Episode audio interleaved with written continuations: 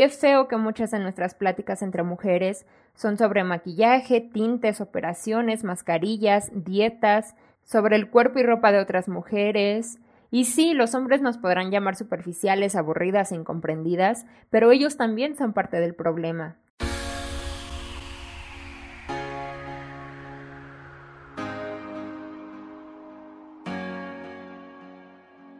La musa o inspiración no nos llega por sí sola en diseñando, arte. Iremos a buscarla a través de nuestra historia, lluvias de ideas, tableros de inspiración, escritura, investigación. Y muchas otras herramientas. Soy Natalia González y te invito a que me acompañes en mi proceso de diseño para una obra de arte. Descubramos juntos que no es necesaria una utópica vida parisina en los años 20 para ser un artista tanto tú como yo, tenemos la posibilidad de crear mucho más allá de lo que podemos a simple vista imaginar. Hola a todos, ¿cómo están? Bienvenidos a un nuevo capítulo de Diseñando Arte. Como saben, el día de hoy comenzamos con nuevo tema. A lo largo del mes lo abordaremos desde distintas perspectivas, profundizaremos en ciertos aspectos, les contaré un poco de mi experiencia respecto a dicha problemática social, Veremos cómo se relaciona el tema con el arte, la parte creativa, nuestra vida personal, hablaremos de algunos recursos que nos pueden ayudar a cuestionar nuestras creencias relacionadas con ello. Es un tema al cual creo que podemos exprimirle muchísimo. Creo que de alguna u otra manera todos nos hemos enfrentado en menor o mayor medida con él, y es nada más y nada menos que la belleza. Cuando tocábamos los temas de espiritualidad, Decíamos que el ser humano busca explicar el mundo que le rodea a través de palabras e ideas creadas por él. En el caso de la belleza es un concepto que hace referencia a algo hermoso, atractivo, que da placer a quien la percibe. Sin embargo, creo que esta definición muchas veces no nos es suficiente, sobre todo cuando comparamos nuestra idea de belleza con la de otras personas.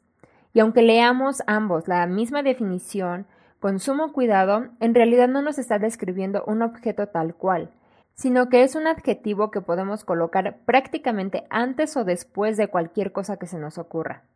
Y si en parte es tan libre, porque es un concepto que también puede causarnos demasiado conflicto. Para algunos de primera instancia les puede parecer un tema bastante superficial, y sí en parte puede que lo sea, pero por otro lado podemos descubrir que nuestra vida puede cambiar muchísimo si prestamos un poco más de atención a cómo usamos esta palabra. Para entender un poco más todo esto, voy a empezar por compartirles un poco de mi experiencia. Desde que estaba muy chiquita, cuando iba al kinder, recuerdo que ya comenzaba a compararme con las demás niñas. Muy probablemente por ese instinto natural de buscar sentirnos identificados o de pertenecer a una tribu, empezamos a buscar detalles con los cuales nos identificamos, pero que muchas veces encontramos más diferencias que similitudes. Conforme iba creciendo se iba volviendo mucho más recurrente y lo peor de todo es que cada vez dolía más. Recuerdo que igual en el kinder, una vez en Halloween, pues a todos nos disfrazaron y yo iba de bruja. Llevaba una nariz falsa con ojeras maquilladas, los dientes también para simular que estaba chimuela, entre otros detallitos, y creo que más que dar miedo el punto era verme lo más fea posible, porque era una bruja. Total que otras dos de mis compañeras también iban disfrazadas de villanas, pero una iba de la bruja de Blancanieves y otra de Maléfica. Cuando somos niños, los papás y maestros supongo que lo único que buscan es que nos divirtamos y juguemos. Sin embargo, recuerdo que todo el rato que estuve en la escuela me sentí incómoda y triste por mi postiza nariz fea. Me la pasé comparando mi disfraz con las demás niñas e incluso ligando el hecho de que si ellas llevaban disfraces bonitos era porque eran bonitas y lo merecían. En cambio, creía que yo me vería ridícula usando el mismo disfraz porque yo no era bonita. Ahora me da bastante risa, pero me pregunto de dónde saqué esa idea. Tenía como cinco o seis años y ya me estaba preocupando por ese tipo de cosas. Muy probablemente por los mismos estereotipos que ya comenzaba a ver en películas de princesas, donde la belleza le pertenece a la chica joven, sufrida, que está en espera de que el príncipe la rescate, del dragón en el mejor de los casos, o de otra mujer, quien es mayor, amargada y resentida, quien es capaz de hacer cualquier cosa para ser la más bella del reino, o por casar a sus hijas con el príncipe, quien a su vez es el único hombre guapo, joven y con dinero. Si nuestro subconsciente se forma en los primeros siete años de vida, qué horror que hayamos interiorizado todo eso, que las mujeres creamos que nuestro valor está en tener ciertas características físicas, cierta edad, cierto tipo de marido, cierto tipo de ropa, mientras que el valor de los hombres se basa en ser fuertes, guapos, jóvenes y con dinero. Me acuerdo que mientras los niños jugaban a las luchas, carreras o a ser superhéroes, las niñas jugábamos a hacer aseo y esperar a que alguien nos salvara, o al salón de belleza o a la casita. Y lo peor es que los juegos eran súper restrictivos. Las niñas rara vez dejaban jugar a un niño, y si jugaba tenía que tomar el papel de papá o de príncipe. Y los niños tampoco dejaban jugar a las niñas, porque eran eso, juegos de niños. Y hasta aquí podría parecer algo inofensivo, pero como ya mencionaba, esto se va quedando en el subconsciente. Y conforme iba creciendo, mis referencias ya no eran las princesas, pero sí otro tipo de programas, a veces mucho más dañinos, o había algunos que yo no veía, pero mis compañeros y compañeras sí. La chica popular solía ser la que tenía a todos los chicos a sus pies, era la más bonita, y eso significaba, supuestamente, ser alta, rubia, ojos claros, piel blanca, siempre a la moda, siempre maquillada. Era la reina del baile, la novia del líder del equipo de americano, quien lo mismo era rubio, alto y fuerte. Cuando iba entre la primaria y secundaria, recuerdo que ya la competencia era brutal, ya todos sentíamos tener el derecho de opinar sobre los y las demás, ya asegurábamos saber quién entraba en el estereotipo de bonita y popular, o guapo y popular, y quiénes eran los tetos, los villanos, la fea, etc. En ese tiempo ya también comenzaban las parejitas, y se asumía que las niñas que más novios tenían eran las más bonitas. Pero, a su vez, las considerábamos las más fáciles o las más huecas, y quienes no tenían novio eran las aburridas o las feas. Mientras que los niños daba igual su imagen física, el que se atrevía a pedirle a todas que fueran sus novias era porque seguramente era el más valiente, el galán, el popular, y si ese chico no te pedía que fuera su novia, seguramente es porque estabas en la lista de las más feas. Y pues sí, resultó que por varios años me gustó uno de los niños más populares del salón. Y me gustó entre comillas porque con los años vi algunas fotos y pues en realidad me di cuenta que me dejé llevar por eso, por su popularidad entre las niñas, y no porque realmente me gustara. De hecho, también era uno de los niños más groseros, y yo nunca me atreví a decirle que me gustaba o así, pero él sí se atrevió a decirme fea. Así nomás, un día porque sí, y lo mismo, aunque ahora me pueda parecer insignificante su comentario, de niña fue algo que me marcó por años. Empecé a cuestionarme qué era lo que me hacía fea, mi color de piel, mis facciones, mi cabello, mi estatura, el cómo me quedaba el uniforme, los zapatos que usaba. Recuerdo que muchos años solo lloraba en silencio en mi casa. Más adelante un día me atreví a decirle a mi mamá cómo me sentía, y literal, como el estereotipo del patito feo al que arreglan y no se parece nada a lo que era inicialmente, esa vez mi mamá y yo fuimos a comprarme ropa de un estilo muy distinto al que solía usar. Ya ni siquiera ropa de niña, sino más adolescente. No sé si incluso hasta me salté a lo mejor algunas etapas o no correspondía a mi edad. Supuestamente pues era la ropa que estaba de moda. Me cambiaron el corte de cabello, me depilé por primera vez las cejas, otro estilo de zapatos y un sinfín de cosas. Ya para no hacer el cuento tan largo, resulta que cuando iba en la secundaria, prepa más o menos, mi autoestima ya había mejorado un poco. Cambió mi perspectiva de muchas cosas y sobre todo como tuve solo dos relaciones en ese entonces, bastante largas para mi edad, creo, la primera de un año y la otra de tres, creo que me dejó de importar lo que otros hombres pensaran de mí, aunque no de mi pareja, pero bueno, ya era un gran avance. Y ya hasta en la universidad fue cuando todo se calmó un poco y empecé a quererme y valorarme un poco más.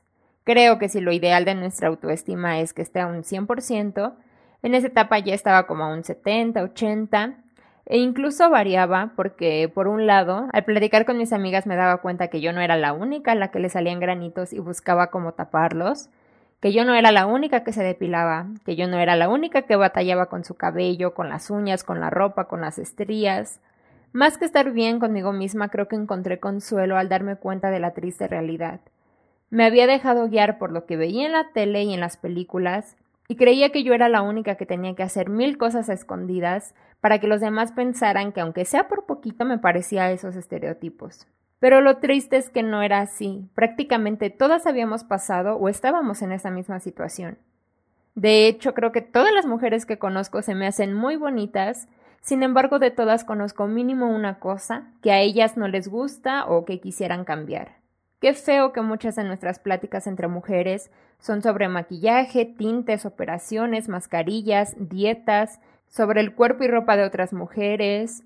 Y sí, los hombres nos podrán llamar superficiales, aburridas e incomprendidas, pero ellos también son parte del problema, porque muchos buscan andar solo con quienes cumplen con esas mismas características, o consumen contenido de mujeres solo con cierto tipo de cuerpo, cara, cabello, hacen listas de las mujeres más atractivas y las más feas, tanto hombres como mujeres seguimos viendo un concurso internacional de belleza donde el mensaje principal es que el valor central de una mujer es su apariencia, y que esta apariencia debe encajar en los prototipos de belleza que están de moda en ese momento.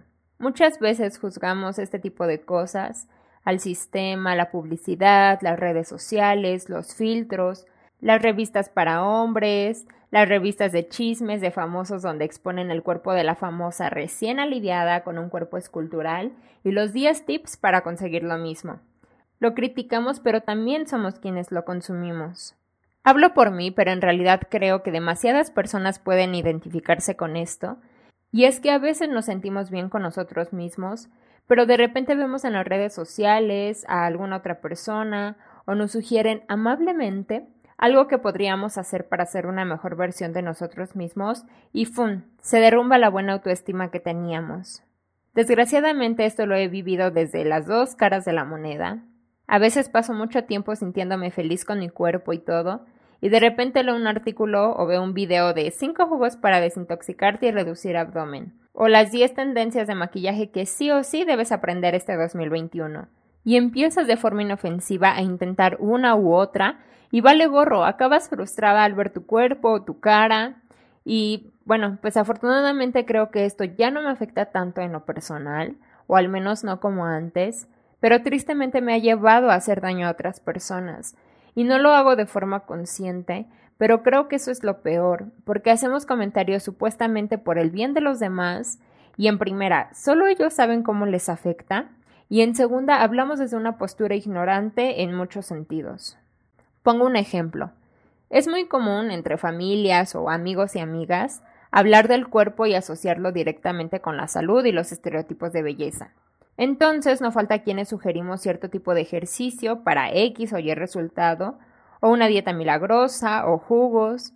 En primera, la mayoría no somos profesionales de la salud, no somos nutricionistas, no somos entrenadores, no conocemos en profundidad el estilo de vida de la otra persona o sus necesidades, lo que nos funciona a nosotros no debe por qué funcionarle a la otra persona.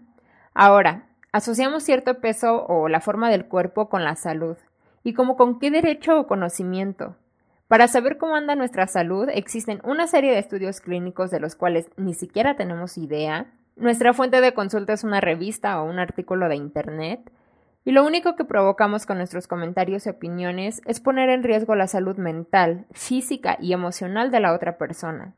Así lo hagamos de broma o en serio, solo fomentamos que la otra persona se sienta más insegura o a veces decimos, ay, te ves súper bien, ¿qué te hiciste?